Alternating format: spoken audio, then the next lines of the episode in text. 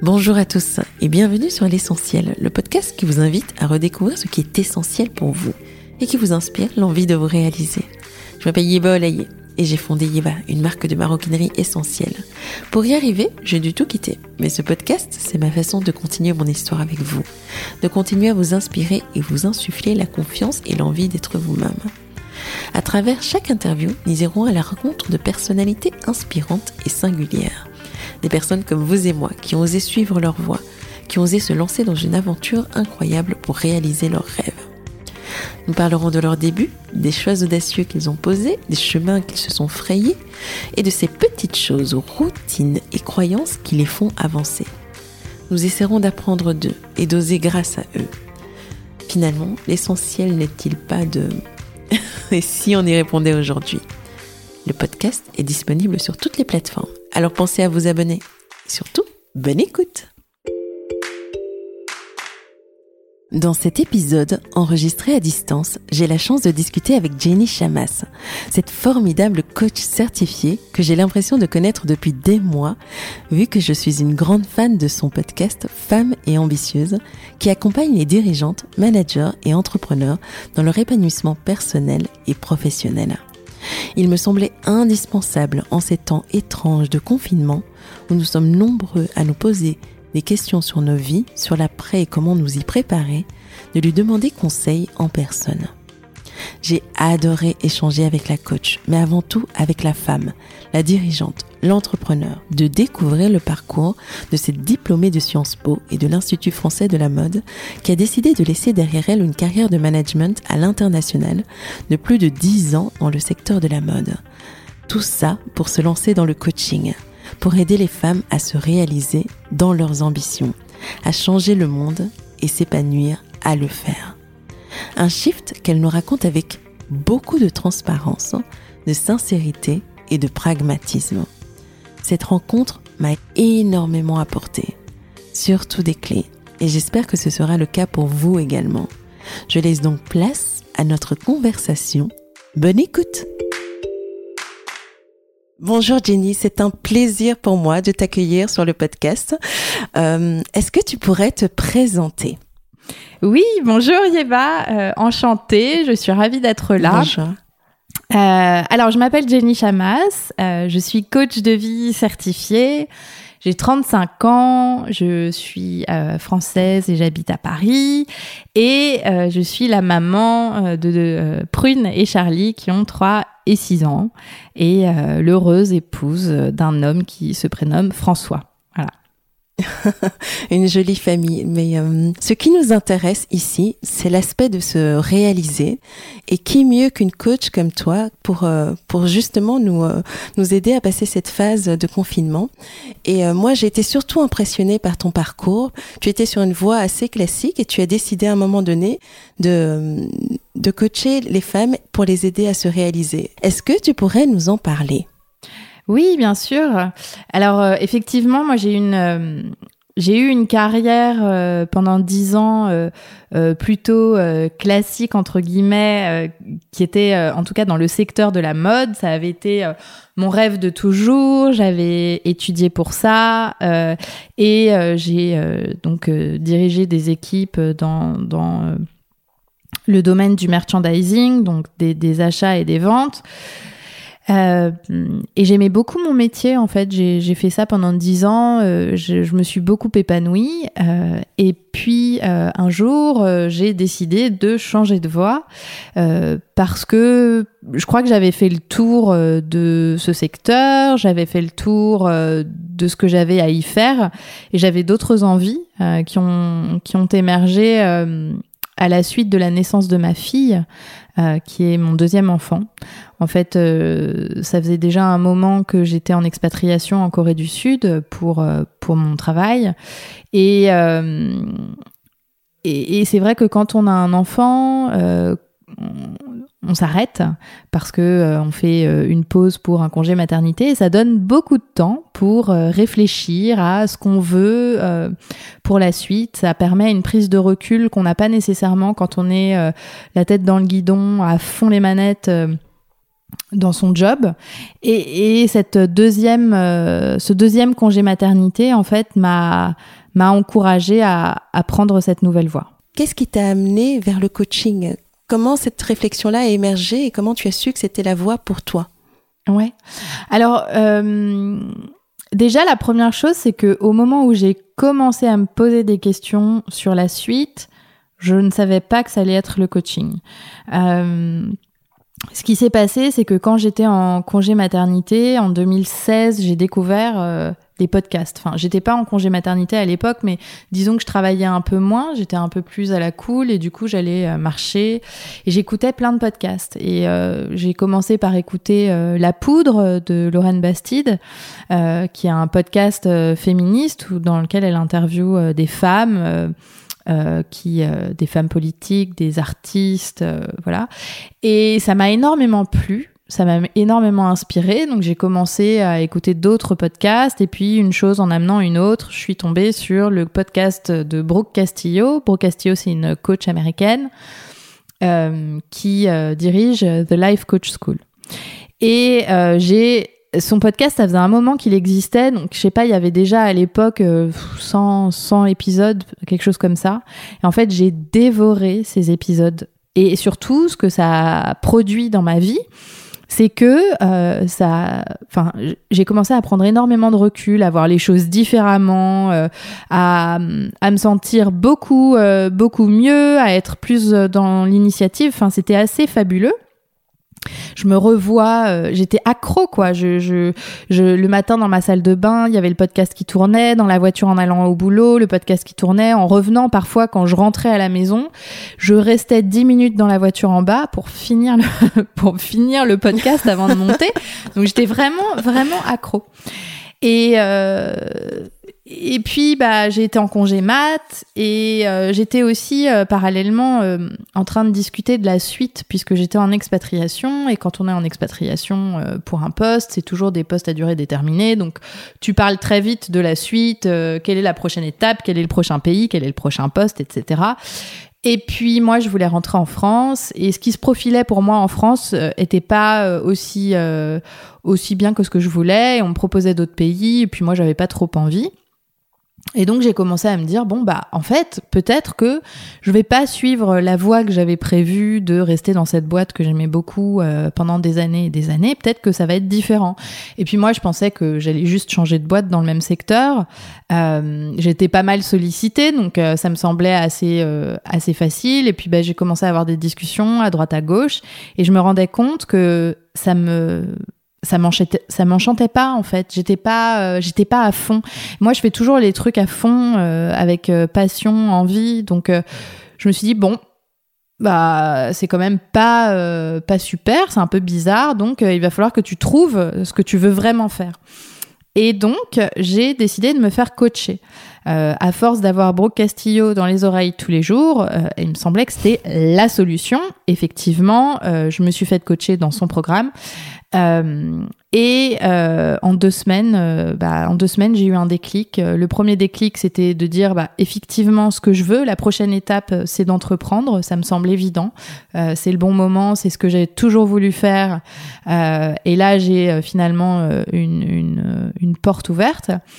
Et puis la deuxième chose, c'est qu'en fait, je vais être coach parce que euh, ce que j'ai toujours, toujours adoré dans ma carrière, c'était vraiment euh, le contact humain.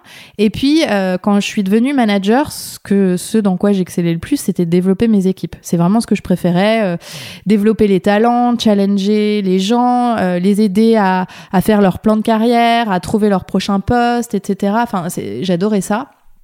J'adorais voir avec deux coups d'avance euh, ce qui allait euh, pouvoir être possible pour chacun d'entre eux, qui il fallait recruter, qui irait bien ici et là, etc.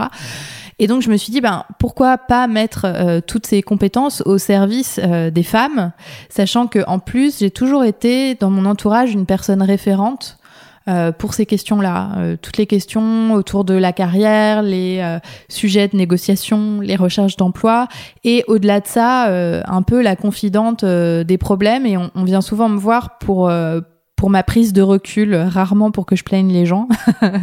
Donc, du coup, je me suis dit, bah en fait, ça, c'est quand même les, les attributs d'un coach. donc, ça pourrait carrément le faire.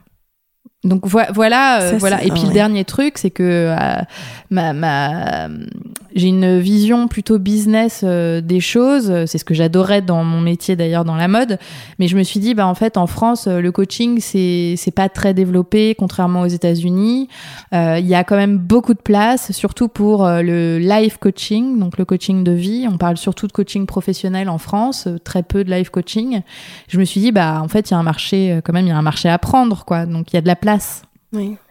Donc voilà, tout ça a euh, fait que euh, je me suis lancée. Oui, mais concrètement, c'est euh, il y a un marché, mais ça veut dire qu'il n'y a pas grand monde qui le fait. Ça veut dire un changement radical pour toi de passer d'une grande structure où, où tu étais quand même assez formalisé à se lancer, j'imagine au début en solo, et créer euh, créer son business de from scratch. Mm. Est-ce que euh, comment est-ce que ça s'est passé pour toi et euh, comment est-ce que tu as surmonté les freins, les barrières, les peurs qui qui retiennent la plupart des personnes qui veulent se lancer et qui ont une idée depuis longtemps, qui maturent et qui n'arrivent pas à passer le pas? Donc comment ça s'est passé pour toi? Alors euh, en fait, moi, j'ai commencé par faire des calculs très simples. C'était de me dire, euh, bon, déjà, je, pour moi, c'est absolument pas négociable. De, je, enfin, dans ma tête, c'est pas possible de faire un truc que j'aime pas. Donc, euh, pour moi, c'est pas négociable. C'est-à-dire que je préfère ne pas avoir de job plutôt que de faire un truc qui me plaît pas. Donc, ça, c'est, c'est cela étant dit, à partir du moment où j'ai décidé que j'avais plus envie de faire ce que j'étais en train de faire, il fallait que je change. Donc, ça, ça, facilite les choses parce que pour moi c'est très clair dans ma tête. Après l'entrepreneuriat c'est un peu différent et là euh, c'est plus le côté pragmatique. Concrètement les questions qu'il fallait se poser c'était bah euh, financièrement comment ça va se passer quoi? Enfin est-ce que c'est faisable, est-ce que c'est viable, est-ce que je peux me permettre de euh, quitter mon job, euh, est-ce que je vais avoir assez pour vivre, pour financer euh, des trucs comme payer mon loyer, payer l'école de mes enfants, euh, payer à manger, euh, combien de temps je peux tenir? Voilà, c'est vraiment poser, en fait poser les chiffres, alors euh, de façon tout à fait simple, mais poser les chiffres. ça, c'était la première que étape. disaient les chiffres hein? Non, mais les chiffres disaient Jenny, tu es française, tu as la chance de pouvoir profiter d'une rupture conventionnelle qui te donne le droit à deux ans de chômage. Et donc, euh, pendant deux ans, tu vas recevoir tous les mois un salaire euh, sur ton, euh, sur ton compte en banque versé par l'État parce que tu vas être créatrice d'entreprise. Et donc, je, je, veux dire, enfin, il faut pas oublier, en France, on vit dans un pays fabuleux pour ça. Je veux dire, les gens se plaignent mais euh, moi, j'étais au contact, j'étais en Corée à l'époque, hein. j'étais au contact des Coréens n'en parlons pas, mais j'étais aussi au contact de plein d'amis qui venaient du monde entier et très souvent de pays européens qui n'auraient jamais pu prendre la décision que j'étais en train de prendre, tout simplement parce qu'ils n'avaient pas accès à ces choses-là. Donc, euh, donc moi je me suis dit bon bah voilà il va falloir euh, serrer la vis hein, parce que euh, évidemment euh, le chômage c'était pas le salaire que j'avais à l'époque. Il fallait aussi tenir compte du fait que mon mari m'avait suivi en expatriation. Donc lui aussi il était au chômage en rentrant. Donc on était deux chômeurs. Et, et, du coup bah oui on pouvait pas avoir le même train de vie. Il fallait faire des sacrifices etc avec euh, mon mari qui cherchait du boulot, ça a pris un moment euh, pour qu'il pour qu'il retrouve un, travail. Mais euh, moi, je me disais bon bah en fait pendant deux ans, on est quand même on est quand même en sécurité. on a de quoi subvenir Exactement. aux besoins de base déjà. Exactement. Et puis moi, je me suis même dit, enfin, pour pour te dire à quel point j'ai fait le scénario dans ma tête, je me suis dit, ok, imaginons, tu lances ta boîte, mais ça met plus de deux ans à marcher, et donc au bout de deux ans, tu peux pas te payer. Qu'est-ce que tu fais? Et en fait, je suis même venue à me dire, bah c'est pas grave, on vend l'appart. Et du coup, on loue un truc en attendant, et du coup, je, pourrais continuer. Donc en fait, j'étais tellement, mais tellement convaincue que c'était ça qu'il fallait que je fasse, que les finances, en fait, euh, je me disais, bah en fait, je trouverais toujours une solution, jusqu'à même m'imaginer, je, je, je ne leur ai pas dit, mais jusqu'à même m'imaginer retourner chez mes parents. Donc euh, c'est pour te dire à quel point j'étais euh, déterminée. Donc ça c'était une fois que j'ai vu que pendant deux ans on était euh, on était sain et sauf, je me suis dit bon là t'as pas d'excuses. Et puis après c'est l'autre partie une fois que les finances c'est balisé, l'autre partie c'est bah comment j'apprends un nouveau métier que je ne connais pas parce que le coaching, euh, j'en faisais quelque part, j'en faisais déjà euh, pour mes équipes, mais c'est quand même pas pareil de le faire de façon professionnelle, donc il fallait que je me forme. Euh, comment et puis après, comment je fais pour euh, bah, me faire connaître, euh, trouver mon premier client? Et c'est là que les barrières pour moi euh, sont venues. Alors la formation, ça a été très facile. Hein. Je me suis formée, fait, fait former par Brooke Castillo. D'ailleurs là, je suis en train de faire le Master Coach Training. donc ça, c'était rapide. mais par contre, ce qui, ce qui, pour moi, les plus grosses barrières, ça a été euh, toutes les craintes qu'on peut avoir à faire les choses pour la première fois. Donc euh, j'ai commencé pendant que je travaillais encore en Corée, donc j'ai commencé à écrire, euh, enfin créer un, un, blog. Donc mon mari heureusement m'a aidé, mais il a fallu que je crée un blog. Je j'avais je connaissais rien à ça. Moi j'étais vraiment à, à l'ouest total. J'ai mmh. écrit mon premier post de blog, je suais à grosses gouttes en me disant les gens vont trouver ça nul. Après, je suis à grosse goutte parce que, euh, bah, en fait, je me suis rendu compte qu'il suffisait pas d'écrire un post de blog. Ensuite, il fallait que les gens le trouvent pour le lire et qu'en fait, euh, bah, il y avait dix pèlerins qui lisaient mon post. et là, je me suis dit, mais mince, comment je vais faire pour que les gens me connaissent? Et oh puis, là bah, en fait, euh, vécu, je... non mais c'est tout ça. c'est tout ça. Et en fait, mais ça, le, blog, c'est, euh, je, je, pense que c'est juste euh, l'exemple type de tout ce qui est venu après, le lancement du podcast, l'écriture du bouquin, la première séance de coaching, la première cliente, le premier programme, la première augmentation de prix. Enfin, et en fait, à chaque fois, et encore aujourd'hui, hein, je veux dire, c'est jamais fini. Encore aujourd'hui, euh, euh, à chaque fois que je fais un truc nouveau pour la première fois, j'ai peur. Et donc là, ma, mon astuce, enfin, je sais pas si c'est une astuce, mais mon mode de vie, c'est que je me fais coacher. C'est-à-dire que en tant que coach, évidemment, euh, c'est impératif d'avoir un coach. Enfin, je veux dire, euh, c'est comme un, un, psy qui doit faire une psychothérapie. Je veux dire, quand on est coach, on peut pas ne pas se faire coacher. Donc, euh, déjà, je me fais coacher. Euh, et puis euh, j'ai aussi tous les outils pour m'auto-coacher et c'est ça, euh, enfin c'est ça qui me qui me qui m'aide au quotidien, c'est ça qui m'aide à me dépasser constamment, à, à inventer de nouvelles choses. Je pense que j'ai jamais été aussi créative que maintenant et je pense que sincèrement c'est parce que je me fais coacher. La créativité a toujours été là, mais c'est juste qu'il y a quelqu'un qui me pousse, qui, qui m'aide en fait à dépasser mes propres limites et il y a des choses qu'on n'arrive pas à dépasser tout seul. Euh, et ben en fait, euh, le fait d'être accompagné permet ça. Et donc c'est ce qui me permet aujourd'hui d'avoir une entreprise qui, qui fonctionne bien, euh, un, métier dans lequel je m'éclate. Donc pour toi, avoir un coach, c'est indissociable de, d'un parcours où on veut réussir, où on veut s'accomplir? C'est alors je, je pense que aujourd'hui, en tout cas? Ouais, enfin, je, je pense qu'il y a, y a des gens, il y a de nombreuses personnes qui ont très bien réussi sans jamais avoir de coach. Donc, je pense pas que ce soit impossible de le faire. Je pense simplement que le fait d'avoir un coach permet d'aller plus vite, permet d'aller plus loin et permet que le parcours soit beaucoup plus agréable. Parce que euh, c'est pas facile de euh, d'entreprendre, c'est pas facile de se mettre à nu tous les jours, c'est pas facile de se donner des challenges et, de sortir de sa zone de confort, euh, mais c'est quand même beaucoup plus euh, facile quand on est accompagné à le faire. Et, et, donc moi, ce que je vois, c'est que euh, ça, ça, me permet, euh, c'est un souffle, quoi. Ça me permet de, de, de, remettre des choses en question, de, de prendre du recul beaucoup plus vite, euh, et du coup de rebondir, de pas ressasser les choses qui n'ont pas marché, euh, de pas porter de jugement négatif envers moi-même, parce que assez naturellement, c'est ce que notre cerveau veut nous aider à faire.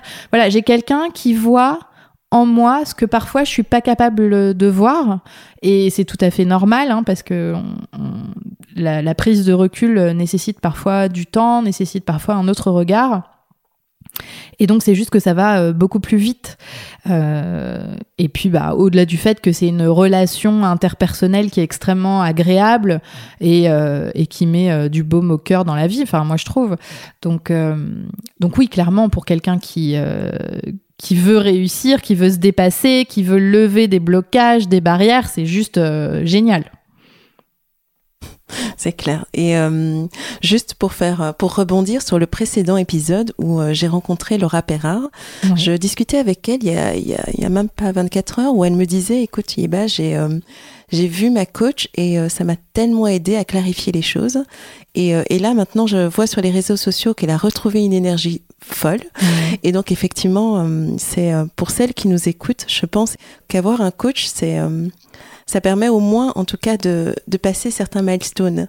Et en parlant de milestones, quels ont été les moments clés pour toi ou, ou les moments d'inflexion dans ton aventure de coach qui sont vraiment importants pour toi, mais où ta coach a pu vraiment te permettre de passer euh, le cap? Euh, Est-ce qu'il y a eu des euh, moments où ouais, alors y a, répétitifs y a des... ou différents ou singuliers?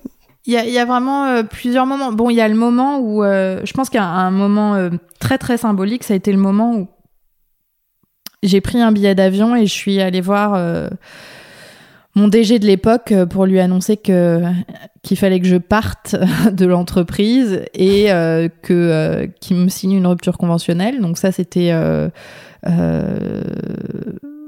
fallait fallait oser. Euh, ça m'a pris du enfin voilà il, a fallu que je travaille mentalement pour le faire.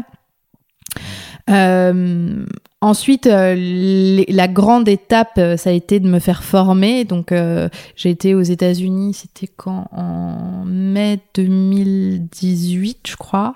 Ma formation. Et ça ça a été fabuleux Enfin, vraiment un boost d'énergie énorme. Euh, après, il y a eu le lancement du podcast en septembre. Alors là, j'étais, euh, j'avais peur, j'étais complètement, euh, j'étais terrifiée, tétanisée. je me disais mais que vont penser les gens? Ils vont croire que je suis que je suis arrogante, pour qui je me prends, etc. Et puis, ça a fait le même coup que le blog, c'est-à-dire que j'ai lancé le podcast, et puis après j'ai vu, mais en fait, il n'y a pas beaucoup de gens qui l'écoutent. je me suis dit, ah mince, en fait, maintenant, il faut que je développe l'audience. Et, et, donc, en fait, c'est euh, comme ça en permanence. Donc ça, ça a été une grande étape. Euh, une autre grande étape, ça a été, euh, ça a été ma première cliente. De, de la première, j'avais déjà eu des clientes euh, à l'époque où j'étais pas encore officiellement euh, puis euh, j'avais pas officiellement un tarif euh, à la hauteur de, la valeur que j'apportais, mais la première personne qui a décidé de travailler avec moi et de me payer le prix que je lui demandais, etc., ça, ça a été extrêmement symbolique. Et pour en arriver là, il a fallu évidemment se prendre plein de portes avant. Donc euh, c'est aussi important de le rappeler, c'est-à-dire que des noms, des, portes claquées, des, des trucs qui n'ont pas marché, il y en a eu des tonnes et il y en a encore. C'est-à-dire que ça fait partie de l'aventure. Je veux dire, euh, à chaque fois, si je fais le bilan de ma semaine, je peux clairement mettre sur un papier tout ce qui a fonctionné et tout ce qui n'a pas fonctionné. Et chaque semaine, il y a plein de trucs qui n'ont pas fonctionné. Donc, euh, donc voilà, ça c'était une grande étape. Puis il y a eu l'étape du livre euh, aussi, grande étape, euh, aussi euh, complet syndrome de l'imposteur. Et, euh, et puis maintenant la grande étape, enfin j'ai eu deux grandes étapes récemment. La première c'est de d'être choisi euh, pour euh, bah, pour euh, pouvoir faire ce, ce, training, ce master coach training, et puis bah, d'être en train de le faire. Donc ça c'est très très challenging. Félicitations. Merci. Et donc voilà, ça c'est un grand truc qui me demande énormément de coaching et d'auto-coaching. Et puis et puis et puis bah, le fait que en décembre dernier j'ai lancé un programme de groupe. Donc maintenant j'accompagne les femmes, les leaders en groupe, et c'est fabuleux. Ça ça a été aussi un grand lancement et ça se passe super bien et je, suis vraiment hyper contente. Donc voilà. Et tout ça, ça a nécessité euh, du coaching. Tout ça, il y a eu beaucoup de peur, beaucoup de doutes, euh, mais c'est arrivé quand même. Oui.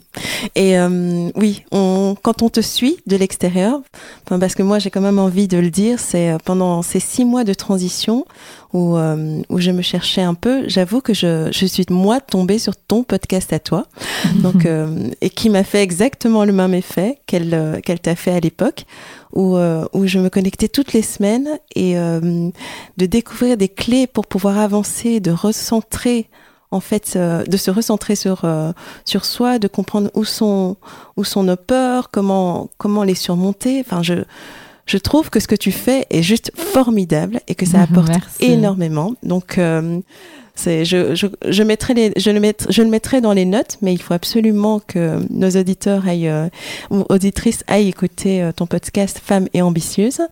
Et euh, là où je voulais en venir, c'est surtout comment est-ce que on surmonte ce syndrome de l'imposteur? Parce que tu as souvent répété que tu avais peur, que tu as eu peur, mais que tu y es quand même allé.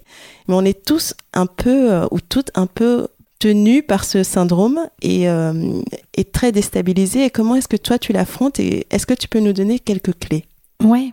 Alors déjà, ce qu'il faut savoir, c'est que euh, c'est un peu par vague, c'est-à-dire que pour affronter le, syndrome de l'imposteur, euh, il y, a, plein de choses à faire et, je crois que la première, c'est de savoir que c'est pas très grave de douter de soi, que ça n'empêche pas euh, de vivre à partir du moment où on apprend à gérer cette émotion de doute et qu'on apprend que tout ça, ce ne sont que des pensées, qu'il n'y a absolument pas de vérité euh, dans ce qu'on se dit, toutes les pensées qu'on peut se dire de soi, qu'on n'est pas assez bien, qu'on n'est pas à la hauteur, que ça va pas marcher, ce sont juste euh, des phrases dans notre, dans notre tête qui n'ont qui n'ont aucune vérité, aucune réalité.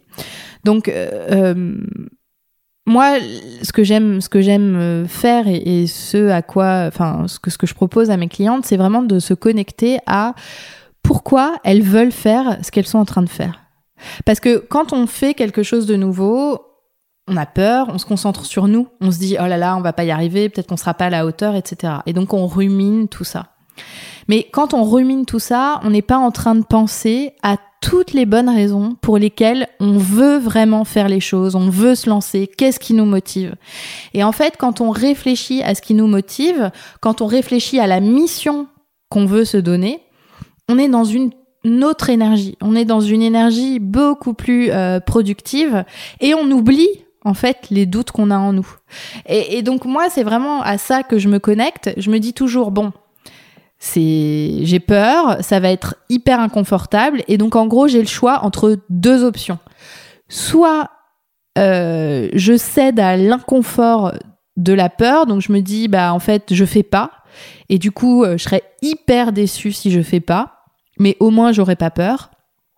Ou alors je ressens cet inconfort de la peur et du doute, mais par contre potentiellement je peux créer un résultat. Et quand j'imagine le résultat que je peux créer, c'est ça qui me motive et qui me donne, euh, qui me donne la force et qui fait que du coup, cette peur, je la transforme en courage.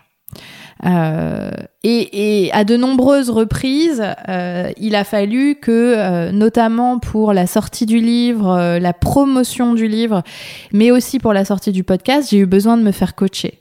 C'est-à-dire que j'avais décidé que j'allais le faire, je le remettais pas en question, mais mais j'allais le faire un peu en jetant la patate chaude, quoi. Euh, et ce que le coaching m'a permis de faire, c'est de le faire, mais vraiment de le prendre à bras le corps, euh, d'en être fier et de d'en parler, euh, alors que spontanément, euh, j'avais j'avais envie de me cacher, euh, de me cacher sous le lit, quoi. Oh, j'ai du mal à le croire, mais. mais, mais si, si, c'est très vrai. ok. Alors dis-moi, avec, euh, avec tout ce que tu viens de nous partager, euh, qu'est-ce que cette aventure t'a appris sur toi-même? Parce que je, hmm. je, sens une détermination qui est là depuis toujours. Et euh, est-ce que d'avoir appris des techniques de coaching, d'avoir une coach qui t'accompagne, est-ce que ça continue, tu continues à apprendre des choses de toi-même ou, euh, ah c'est juste des blocages que tu reconnais et que tu débloques? Comment est-ce que en ça fait, se passe? En fait, euh, ce, ce, dont on se rend compte quand on se fait coacher, c'est qu'on a toujours les mêmes blocages, mais simplement euh, c'est une version différente, mais, mais on en revient toujours au même point. C'est-à-dire que les êtres humains sont assez simples finalement, même s'ils ont l'air complexes comme ça. Donc c'est toujours un peu les mêmes sujets. C'est juste une couche de l'oignon différente. Euh, mais euh, mais oui, euh, j'apprends j'apprends tous les jours encore sur moi, mais surtout, je pense que ce que j'ai appris, c'est à, avoir un une confiance en moi. renforcée, mais vraiment renforcée. J'ai toujours eu assez confiance en moi. Soit ça, je dois le dire. J'ai la chance, euh, voilà, de ben, un peu d'être née avec ça, je pense. Mais mais euh, aujourd'hui, je, je, suis vraiment, j'ai l'impression d'être vraiment ma meilleure partenaire. C'est-à-dire quand je vais pas bien, euh, je sais être euh, gentille avec moi-même. Euh, euh je sais euh, penser que ça va passer. Là où avant, j'étais j'étais intolérante avec moi. j'étais hyper dure, hyper exigeante. Je suis beaucoup plus compatissante envers moi-même. Et je crois que ça, c'est, ça m'a beaucoup appris. Euh, et puis après, mhm. ça m'a appris aussi que, euh, en fait, nos, nos, personnalités sont la somme de toutes les pensées qu'on a. Et comme les pensées qu'on a, elles peuvent changer, ça a été prouvé euh, euh scientifiquement qu'on peut, euh, on peut changer sa façon de penser, ça veut dire que potentiellement on peut changer sa personnalité. Donc par exemple, euh, moi je me définissais d'une certaine manière et je réalise qu'il y a des choses sur lesquelles en fait je croyais que c'était immuable, mais en réalité je peux quand même changer. Donc par exemple, moi je me suis jamais trouvée créative. J'étais, je me pensais vraiment que j'étais pas du tout créative et jusqu'à il y a pas longtemps je le pensais encore. Et en fait je réalise en travaillant sur moi que c'est pas vrai, mais que le fait de penser que je suis pas créative euh, m'emmène à ne rien créer alors que quand je pense différemment et que j'ouvre la porte et que je me laisse la possibilité de me dire qu'en fait je suis capable de créer de nouvelles choses, ben, je réalise qu'en fait j'en suis capable. Donc euh, en fait ça ouvre la porte euh, des, des possibles. Oui. Et surtout que la créativité a tellement de formes, et ça on ne nous le dit pas assez, on est on nous dit souvent euh, que la créativité, c'est amener des choses complètement innovantes, alors que parfois c'est tout simplement être capable de connecter les idées différemment, euh, de, de pouvoir euh, justement avec d'autres personnes arriver euh, à un consensus, c'est quelque chose auquel on n'aurait pas pensé tout seul. Et la créativité, c'est je, je, je, trouve, en tout cas moi, je suis une amoureuse de, de la créativité et je trouve qu'on devrait désacraliser ça pour les mmh. enfants et en parlant d'enfants, parce que tu as dit, euh, moi j'ai euh, j'ai toujours j'ai eu cette chance d'avoir toujours confiance en moi depuis ma naissance. Et euh, quel genre d'enfant étais-tu? Parce que je sens cette énergie, cette détermination. Et c'est toujours intéressant de voir le fil conducteur jusqu'à aujourd'hui. Alors je, déjà, j'étais l'aînée d'une d'une fratrie de trois enfants et la seule fille. et j'ai été responsabilisée très tôt. Donc, euh, donc je pense que ça, ça m'a beaucoup construite. Euh, et puis j'ai toujours, euh, j'étais une enfant plutôt déterminée, quoi. Donc moi j'avais plein d'ambitions. j'avais plein d'ambitions dès mon plus jeune âge. je sais pas trop d'où ça vient. Je, je pense que il y a, y a, un côté. déjà il y a le fait que mes parents m'ont jamais dit que c'était pas possible dans le sens où euh, à chaque fois que je, je venais avec une idée, il me disait pas c'est pas possible. Et puis euh, la deuxième chose, c'est que mon père euh, est libanais et euh, donc euh, on avait une famille plutôt internationale. et puis dans mon entourage libanais, les, les, dans ma famille, les gens étaient plutôt ambitieux. Et euh, je me rappelle, j'avais un, bah, j'avais un oncle qui était entrepreneur au Liban, puis il avait une très belle boîte, il avait super bien réussi, c'était vraiment un self-made man. Et moi, depuis que je mhm. suis gamine, je l'admire, j'admire ça. Euh, je me suis toujours, j'ai toujours été fascinée par ça. Et je pense que euh, ça, ça a participé probablement à à mes envies, euh, mes envies de grandeur, euh, un peu mes, mes folies entrepreneuriales. Euh, cet environnement-là où, euh, pourquoi pas tout est possible même si mes parents étaient des enfin ont été salariés euh, quasiment toute leur vie et voilà mais euh, mais je pense que ça ça m'a ça m'a inspiré dans mon enfance. Et mais en tout cas ça se ressent encore aujourd'hui et, et c'est une énergie communicative. Et donc, mhm. merci en tout cas de la partager avec nous. J'ai une dernière question à te poser, un peu personnelle, avant de d'aller chercher euh, et titiller la coach que tu es. Mhm. Euh, pour toi, quelle serait euh, aujourd'hui ta définition de, de la réussite personnelle? Parce que hmm. tu, j'ai pas envie de parler de succès à proprement dit, mais pour toi, la réussite personnelle, qu'est-ce que c'est aujourd'hui, après ton parcours? La, réussite personnelle, pour moi, c'est vraiment d'être fidèle à soi. C'est-à-dire que je pense qu'on est, on est des êtres multiples. je sais sais pas où je serai dans dix ans. mais je pense que faire les choses en intégrité avec soi-même, en accord avec soi, en accord avec ses valeurs, euh, c'est le plus important. Et pour moi, c'est ça, euh, c'est ça la réussite. Et c'est pas toujours facile de le faire en fait, parce que euh, pour vivre en accord avec ses valeurs, avec ce qu'on veut vraiment, ça demande parfois d'être en désaccord avec certaines personnes, ou en tout cas de dire non. Ça demande de prendre des risques. Ça demande d'oser. et je pense que je pense que le faire, c'est euh, c'est réussir en soi euh, parce que on peut tous les jours se dire que même si c'est pas parfait au moins on a fait ce qui nous donnait vraiment envie ce qu'on pensait être le mieux euh, et puis on continue d'apprendre un peu plus chaque jour donc c'est ça et puis la deuxième chose et ça j'en avais honnêtement absolument pas conscience avant d'être coach je, je l'entrevoyais un peu dans l'accompagnement que j'avais de mes équipes mais c'était c'était assez faible. En fait, je pense que la réussite, c'est aussi euh, contribuer au monde. Euh, et on contribue au monde, euh, chacun à sa manière. Il n'y a pas besoin de faire de grandes choses, mais en étant en étant une, une, personne intègre avec les autres, en aidant la personne qui est à côté de nous, en étant à l'écoute. Et je pense que ça aussi, c'est pour moi, c'est réussir. Tout à fait. Merci parce que ça, ça résonne énormément en, en, moi et en beaucoup euh, d'entre nous, j'imagine. Euh, parce que ça m'amène au contexte dans lequel nous sommes, celui de, du confinement, de, mm. de, ce virus qui, qui, qui, a pris une ampleur euh, qu'on n'aurait pas imaginée. Tout d'abord, comment est-ce que toi tu le vis, cette période de confinement? Euh, Alors, j'ai eu des hauts et des bas. en fait, je, peux, je, pense que au global, je le vis plutôt bien euh, parce que euh, euh, je suis dans un environnement qui me permet de d'avoir de l'espace et d'avoir un jardin. Donc ça c'est c'est vraiment une chance.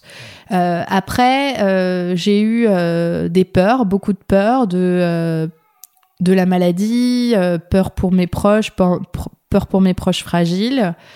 Euh, et puis euh, après, j'ai pris du recul. Euh, je me suis dit que de toute façon, voilà, c'était comme ça et que finalement le confinement, c'était vraiment pour éviter éviter le pire. Donc que c'était une très bonne idée.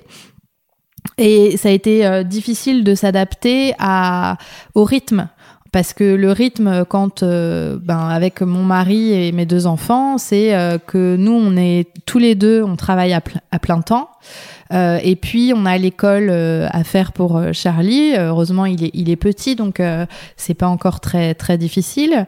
Mais il faut quand même qu'on s'occupe de nos enfants. Donc il a fallu qu'on travaille beaucoup moins l'un et l'autre. Donc moi il fallait que je continue à faire tourner la boutique. Mais en travaillant beaucoup moins donc ça, ça a été un challenge, euh, pour être tout à fait honnête.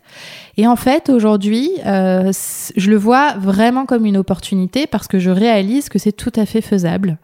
Euh, et quelque part, je me dis, ben, j'aurais jamais, je l'aurais peut-être jamais su si j'avais pas eu à vivre ce confinement. Donc ça, c'est mon côté coach d'essayer de, trouver dans, dans, les choses difficiles des apprentissages. Voilà, ça c'est mon apprentissage. Je suis capable de travailler un peu moins et pourtant de faire du bon travail.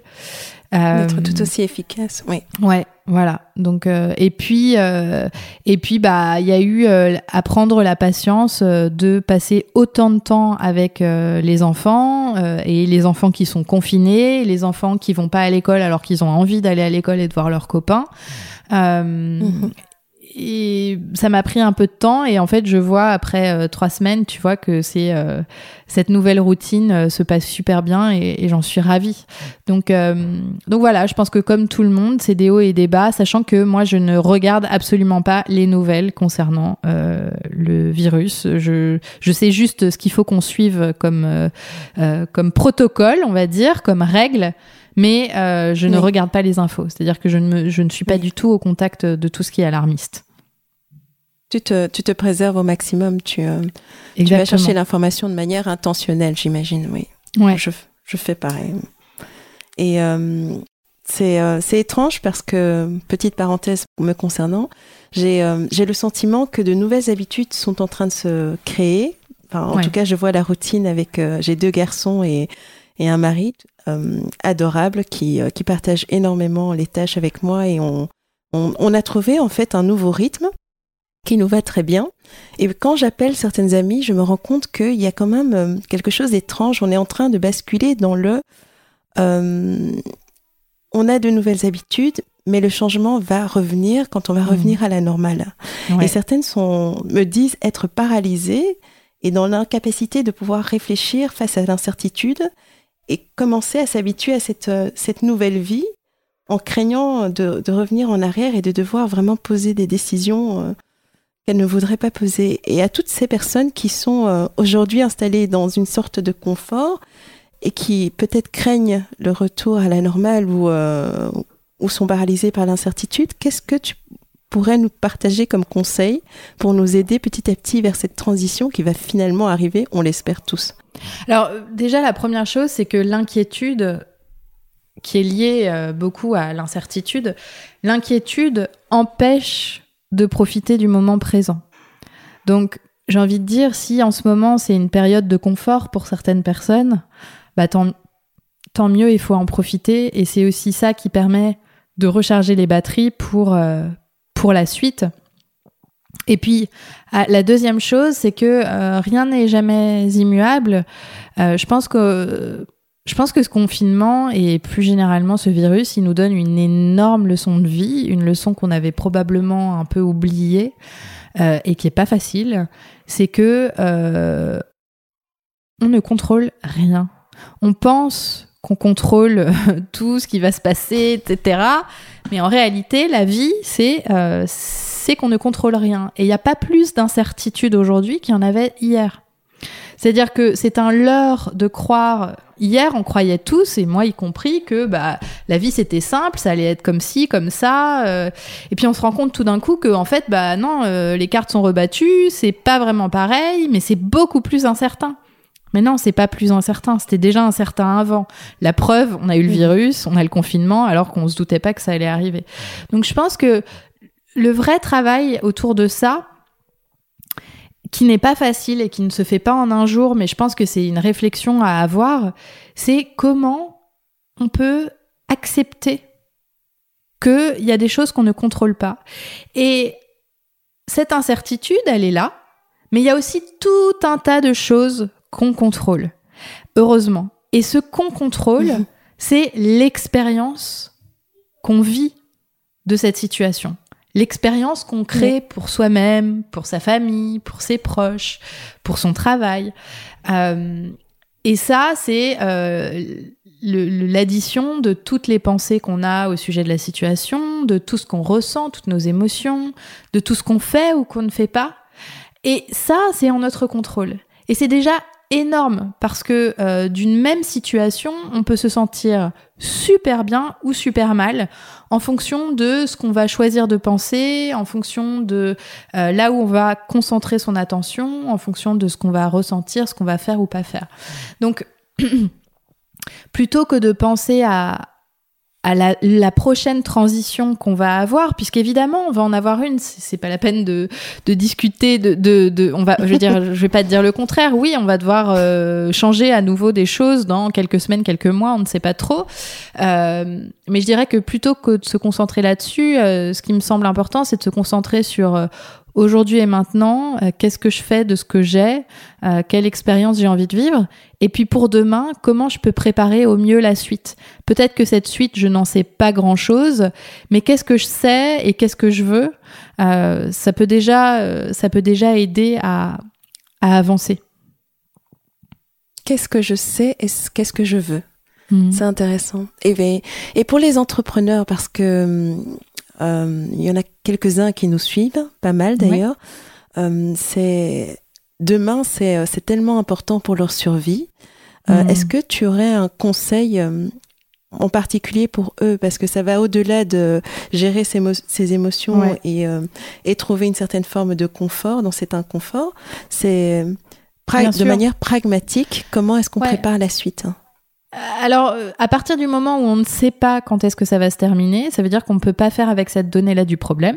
Donc, euh, ça veut dire que euh, on doit, de mon point de vue, quand on est entrepreneur et qu'on doit vraiment prendre des décisions business, des décisions financières, il faut peser ce qu'on sait. Qu'est-ce qu'on sait? Qu'est-ce qu'il y a dans la balance qu'on sait? On sait euh, quelle trésorerie on, a. On sait euh, quels sont les besoins pour euh, survivre un mois, deux mois, trois mois, quatre mois. on sait on ne sait pas quel sera le chiffre d'affaires, donc on peut faire des estimations. Si c'est zéro, qu'est-ce que ça donne? Si c'est moyen, qu'est-ce que ça donne? Si c'est au niveau des objectifs, qu'est-ce que ça donne? Et là, c'est un peu ce que j'expliquais au début quand je me suis lancée, je pense que c'est valable euh, en temps de crise, c'est de poser les chiffres et de voir quels sont les différents scénarios. Et en fonction de ces différents scénarios, eh bien prendre les décisions qui s'imposent au fur et à mesure, tout en sachant que parfois on est amené à faire des choix cornéliens, c'est-à-dire de prendre des décisions en ayant deux choix qui ne nous plaisent pas, et il va falloir choisir euh, le moins pire euh, tout en mhm. sachant que peut-être que dans deux semaines ou peut-être que dans un mois, il faudra revenir sur cette décision-là parce que les données du problème auront changé. Donc, la meilleure chose qu'on peut faire, c'est de vraiment poser les faits et regarder ce qu'on sait. Parce que ce qui est incertain, par définition, on peut pas le deviner. Et donc, euh, bah, il faut avoir un peu d'empathie euh, envers soi-même à ce sujet-là. Et, et je pense qu'il est très important de ne pas éviter le problème ou ne pas éviter d'y penser. Je pense qu'il vaut mieux se mettre les mains dans le cambouis et euh, regarder les choses en face parce que c'est de cette façon-là qu'on va aider au mieux notre business. Tout à fait. Merci beaucoup. Euh, on s'approche tout doucement vers la fin. Euh, alors la, question que j'ai euh, et que je pose à chaque fois, c'est pour toi, pour finir, l'essentiel est de. Alors j'en ai plusieurs. Est-ce que j'ai le droit ou? Tu as le droit. tu as le droit. Je t'en prie. alors, pour moi, l'essentiel, c'est de croire en soi et de croire en la vie de manière générale. Euh, l'essentiel, c'est aussi d'apprécier ce qu'on a, parce qu'on a déjà plein de choses. Et puis euh, le troisième, euh, sans lequel la vie n'aurait pas la même saveur, l'essentiel, c'est d'aimer. Oh là là, magnifique. Merci beaucoup, Jenny. Avec plaisir. Je suis ravie. Allez, à bientôt. à bientôt. Au revoir. J'espère que cet épisode vous a plu et que vous avez pu en retirer quelques clés. Un tout grand merci à Jenny pour ses conseils tellement précieux et ce coaching que tu nous as offert. Alors, avant de vous laisser, si ce podcast vous a intéressé, n'attendez pas. Abonnez-vous sur la plateforme de votre choix et vous recevrez tous les vendredis le nouvel épisode. Aussi, n'hésitez pas à le partager auprès de vos amis et de vos proches que cela pourrait intéresser. Cela m'aiderait tellement à grandir. Surtout, si vous avez un peu de temps, n'hésitez pas à me laisser un avis ainsi que 5 étoiles sur iTunes. C'est comme ça que nous aurons la chance de monter dans les classements et d'atteindre plus de monde. Je voulais encore vous remercier d'être aussi nombreux chaque semaine à nous rejoindre. Merci pour tous ces messages bienveillants et pleins d'enthousiasme que vous m'envoyez. Il ne me reste plus que à vous laisser et à vous souhaiter une euh, très bonne santé, de prendre soin de vous et de vos proches. Et à très vite